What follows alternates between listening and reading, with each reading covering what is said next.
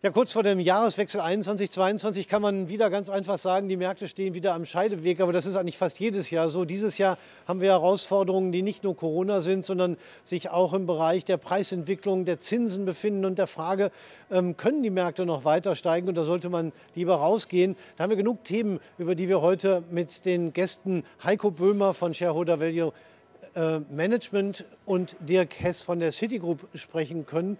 Ähm, Heiko Böhmer, vielleicht mal als Einstieg gleich als allererstes äh, die Situation, die wir im Moment haben. Äh, wir haben ja wieder so einen fast schon gefühlt halben Lockdown. Äh, trotzdem, die Märkte haben sich wieder erholt nach dem ersten Schock. Ähm, ist, das, ist das eigentlich noch nachvollziehbar? Es ist teilweise schwer nachvollziehbar, hängt aber sicherlich auch noch damit zusammen, dass wir kaum wissen, was beispielsweise die neue Omikron-Variante wirklich für uns bereithält. Äh, momentan geht der Blick eher auf das Medizinische. Und die Börsen reagieren ja doch eher auf die wirtschaftlichen Auswirkungen, beispielsweise auf einen Lockdown. Und da ist es momentan noch nicht absehbar, was wirklich kommen wird. Wir haben aber schon Anzeichen dafür, was möglich ist. In Großbritannien und Dänemark gehen die Zahlen wirklich durch die Decke. Und sicherlich ist es nicht ausgeschlossen, dass wir im ersten Quartal wieder deutlich stärkere Einschränkungen sehen. Das könnte sich dann auch wieder natürlich an den Börsen niederschlagen. Also dieses Thema hat im Jahresverlauf eigentlich eine eher geringe Rolle an den Börsen gespielt. Aber jetzt ist es doch auf einmal wieder völlig überraschend aufgetaucht. Ist noch ein bisschen im Hintergrund, weil die Inflation doch alles überstrahlt. Aber 2022 äh, wird das sicherlich noch ein Thema bleiben. Tja, also wenn man überlegt, der Start für 2022 ist nun wirklich nicht mit besten Vorzeichen ausgestattet, oder? Nicht wirklich. Und äh, was Herr Wimmer sagt, ist vollkommen richtig. Es ist eine ganz komische Gemengenlage. Wenn wir allerdings mal sehen, als Covid kam 2020, der Markt ist stark eingebrochen. Und das Einzige, was passiert ist, die ganze Welt hat beherzt zugegriffen. Und man hat vor allem natürlich bei den Aktien zugegriffen, die davon stark profitiert haben. Aber alles in allem ist so viel Geld reingeflossen in die Aktienmärkte und wir, wir haben ja, wir sind dieses Jahr 23 Prozent plus bei den US-Indizes, 13 Prozent plus beim DAX. Äh, letztes Jahr waren wir auch stark im Plus. Das, the sky is the limit, wie man so schön sagt. Also von daher scheint es so, dass ganz viele Investoren immer darauf warten, dass ein Dip kommt, um dann wieder zu kaufen, wie wir es ja auch äh, vor, vor ein paar Wochen am Freitag gesehen haben. Die Märkte haben reagiert, als Omikron auf einmal da war und das wurde fast schon wieder egalisiert in den Märkten. Und das ist ja das Komische an der Geschichte. Die Frage ist aber wirklich, wie würde ein weiterer Lockdown, das ist, was unsere Investoren sich immer wieder fragen, wie würde ein weiterer Lockdown jetzt wirklich auf die Wirtschaft durchschlagen? Wäre es vielleicht doch mal nachhaltiger und vielleicht dann doch mehr mal nachgebende Kurse, äh, weil wir ja schon extrem gut gelaufen sind in sehr, sehr vielen Werten. Eine neue Welle bei Corona kann natürlich auch schnell äh, zu Ausfällen beim Personal führen, dann wiederum zu Lieferengpässen, dann wiederum zu steigenden Preisen. Ja, und da wären wir bei der großen Herausforderung, kann man die wirklich galoppierende Preisentwicklung überhaupt noch wieder einfangen, außer mit einer richtigen Vollbremse? Naja, man muss eine Sache natürlich dabei beachten, wenn wir jetzt auf 2022 gehen. Wir haben jetzt zuletzt die hohen Raten in den USA gehabt, 6,8 Prozent Inflationsrate im Vorjahresvergleich, höchster Wert seit 1982. Aber was man natürlich sehen muss, wir werden ins Jahr 2022 hinein ein nicht mehr so starkes Wachstum sehen, allein schon durch den Basiseffekt. Wir gehen ja von einem höheren Niveau aus. Das heißt, die Tendenz wird eher nach unten gehen. Und ob jetzt bei den 6,8 oder vielleicht noch bei einer 7,0 im nächsten Monat die Spitze gewesen ist, das wird sich dann sehr schnell zeigen. Die Tendenz wird aber auf jeden Fall Richtung höhere Inflationsraten sein. Also die Marke von 3 Prozent, das ist sicherlich etwas, woran wir uns in den USA, aber auch bei uns in Deutschland sicherlich gewöhnen müssen. Es heißt ja, ähm, selbst wenn irgendwann mal äh, ein Zinserhöhungszyklus beginnt, dass in der Vergangenheit häufig die Aktienmärkte erst gestiegen sind, ähm, wenn das in Zukunft auch der Fall sein sollte, müssten wir eigentlich uns keine Angst machen, oder? also wenn wir mal den deutschen Markt sehen, EZB geht ja auch von, eigentlich von einem sehr temporären Effekt ja. bei der Inflation aus. Und da wird die Frage sein, was machen Sie überhaupt mit Ihrem äh, Quantitative äh, Easing? Also wie werden Sie weiter mit den Rückkäufen ähm, umgehen? Wie werden Sie mehr oder weniger das Geld in den Markt geben? Wann werden Sie Zinsen erhöhen? Da rechnet ja eigentlich momentan noch kein Marktteilnehmer damit, dass die EZB 22 aktiv wird aber Zeichen geben wird, wann sie aktiv werden. Von daher ist zumindest mal der, auf der europäischen Ebene alles ein bisschen ruhiger. Und dann kann man sehen, was daraus dann entsteht. Aber es stimmt schon, man muss ein bisschen gucken, was passiert auf der Zinsseite USA. Es kann ein komplett anderes Bild. Ähm, und dann, was passiert in Europa. Und die Frage ist, wie Sie wie Sie fragten, was passiert mit den Märkten? Ja, es stimmt. In der Vergangenheit war es immer so, die ersten zwei, drei Zinserhöhungen wurden gerade so weggenommen. Da, die hatten keine Auswirkungen auf den, auf den Aktienmarkt. Ähm, vielleicht ist es ja wieder so und dann äh, können die Investoren beruhigt sein. Für den Anleger ist es natürlich eine Situation, die jetzt nicht äh, die aller Vorhersage Barste ist. Das heißt, was soll er machen? Ähm, Sie sind ja als Vermögensverwalter relativ nah dran an denjenigen, die sich genau diese Frage stellen. Wie reagieren die Anleger auf diese Situation? Also wir bei uns im Haus haben zum Beispiel etwas den Fuß vom Gas genommen. Also so ähnlich wie die, eigentlich wie die äh, US-Notenbank äh, mit, dem, mit dem Tapering. Das ist ja nicht auf die Bremse treten, sondern den Fuß vom Gas nehmen. Also das Aufkaufprogramm wird ja zurückgefahren, aber die Geldmenge wird noch nicht wirklich eingeschränkt. Und wir haben auch etwas auf die Bremse getreten und haben Anfang November schon eine erste Goldposition bei uns im großen Mandat aufgebaut. Und insgesamt sind wir jetzt auch abgesichert unterwegs, weil schlicht und einfach das, was an Risiken unterwegs ist, wir haben am Anfang schon Corona angesprochen und auch die Zinserhöhungsphase 2022, die vor uns liegt, all das ist natürlich ein großes Thema und könnte wirklich bei dem hohen Niveau, wo wir jetzt sind, auch mal wirklich für einen Rücksetzer sorgen. Und man muss sich schlicht und einfach mal einen Jahreschart angucken und dann sehen, was alles an Themen, an Risiken um uns herum ist. Und wenn man sich einen Jahreschart vom S&P 500 anguckt, dann sind wir immer noch ganz, ganz knapp unterm Allzeithoch.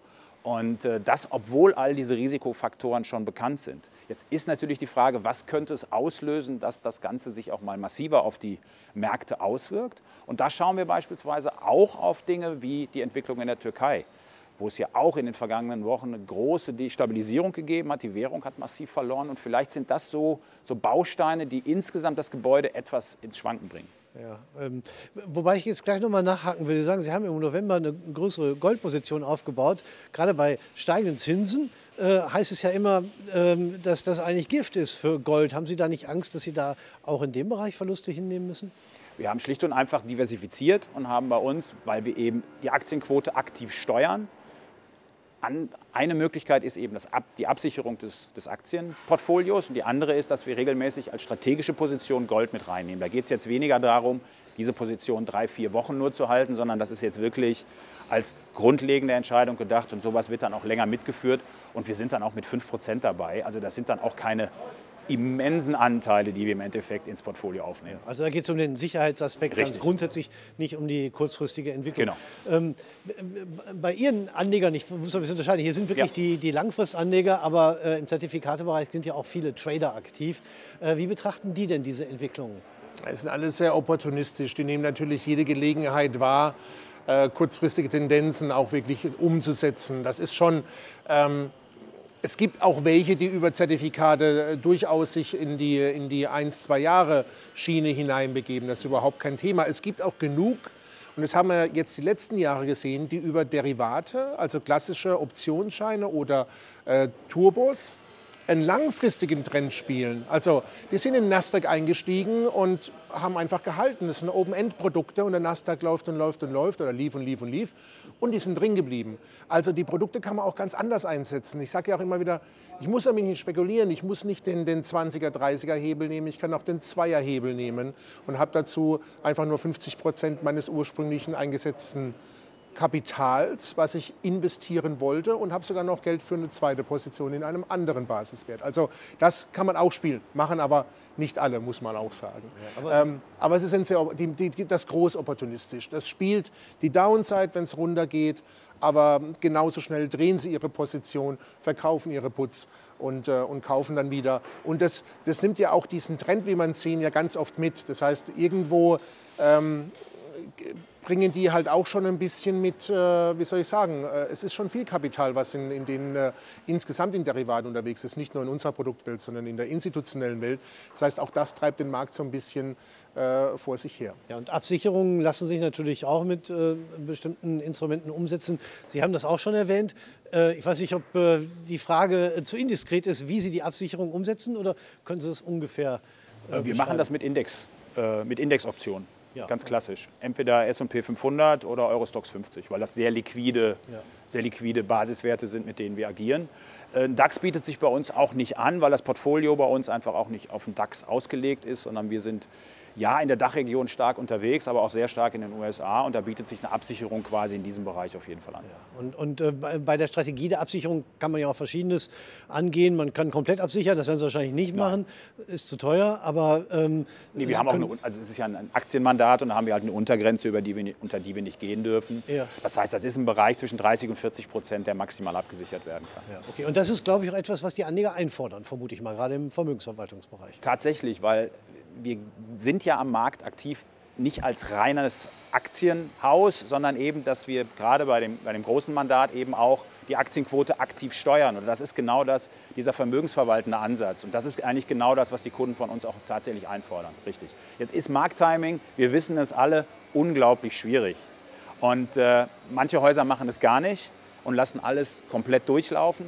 Äh, wir sind seit einigen Jahren damit aktiv. Äh, das hat mal sehr gut funktioniert und mal nicht so gut, das muss man auch ganz ehrlicherweise sagen. Aber nach dem, was wir in den letzten zwölf Monaten gesehen haben, ist einfach jetzt die Marktphase auch dafür wieder reif. Also wir haben wirklich unsere Analysetools benutzt und haben gesagt, okay, jetzt, jetzt ist es tatsächlich angesagt, doch etwas vorsichtiger zu agieren. Es sind, ja auch ganz viele, es sind ja auch ganz viele exogene Faktoren, die man momentan mit dazu nehmen muss. Also China, USA, Ukraine, Russland. Das sind eventuell wie immer eigentlich wahrscheinlich die Dinge, die, die der Trigger sein können, dass der Markt abverkauft wird. Das sind ja oftmals gar nicht die wirtschaftlichen Faktoren oder irgendwelche wirtschaftlichen Neuigkeiten, sondern das ist ganz oft der Punkt, wo es auf einmal dann Bums macht und, und der Markt dann erstmal konsolidiert. Ja, also Was mich noch kurz interessieren würde, Herr Hess, gab es eigentlich nach Corona so eine Veränderung, dass die Trader irgendwie noch kurzfristiger waren? Weil wir haben ja bei Corona einen extrem raschen Absturz und dann eine schnelle Erholung gesehen. Und hat sich das irgendwie auch bei den Tradern gezeigt, dass das irgendwie auch Total. Ähm, viele haben aber witzigerweise weniger bei den Tradern, sondern bei den Investoren, die zum Beispiel Bonus- und Discount-Zertifikate mhm. genommen haben. Die haben ihre, ihre Laufzeiten verringert. Das waren ja eher so immer so eineinhalb Jahre, eins bis eineinhalb Jahre, da wurden eher die drei Monate gespielt, weil man sich sehr unsicher war, wie der Markt weitergeht.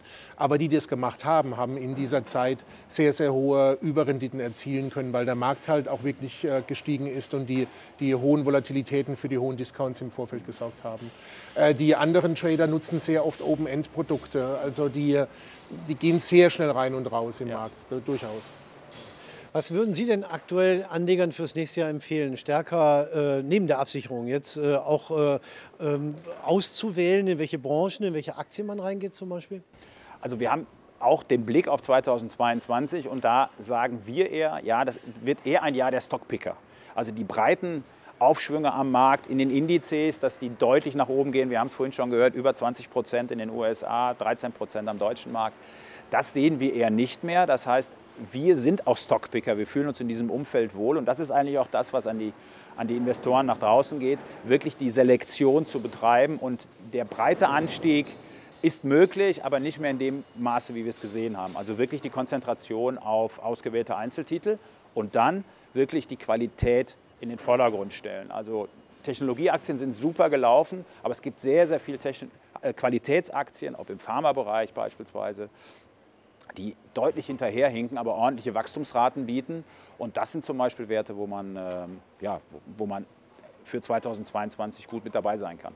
Ist das äh, ein Bereich, wo Sie, äh, der Kesper der Citigroup, auch eine stärkere Nachfrage sehen? Definitiv, ja. ja.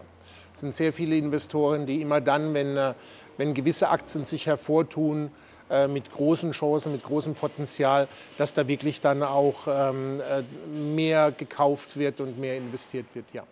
Und da aber auch dann wirklich ein bisschen langfristiger. Mhm. Also es ist dann nicht so dieses kurze, äh, kurze Traden, sondern ich sag mal, das mittelfristige Traden. Also dann reden wir vielleicht von einem halben Jahr okay. oder so. Ja, ja, also ja, aber ja. Aber, aber dann eben mit einem niedrigen Hebel, um sozusagen nicht gleich oder vielleicht sogar gar nicht mit dem Hebel, sondern mit Discount- oder Bonuszertifikaten. Discount-Bonus ähm, für die äh, klassischen Investoren, das nutzen sehr viele Vermögensverwalter, das ist, das ist klar der Fall. Ähm, die, die, die, das Gros der Privatinvestoren, mit denen wir arbeiten oder die unsere Produkte nutzen, die sind schon so eher mit Hebel, aber dann eher so ein Hebel von fünf oder so äh, unterwegs, was ja auch Sinn macht. Also halten wir fest, für 2022 kann es nicht schaden, auch mal auf die Absicherungen zu gucken und einfach mal vorsichtig zu sein. Äh, exogene Faktoren werden auch gerne mal übersetzt mit schwarzer Schwan und äh, da gibt es viele potenzielle, ob es China, Russland oder weitere Regionen der Welt sind. Warten wir ab, was das Jahr bringen wird. Vielen Dank für das Gespräch.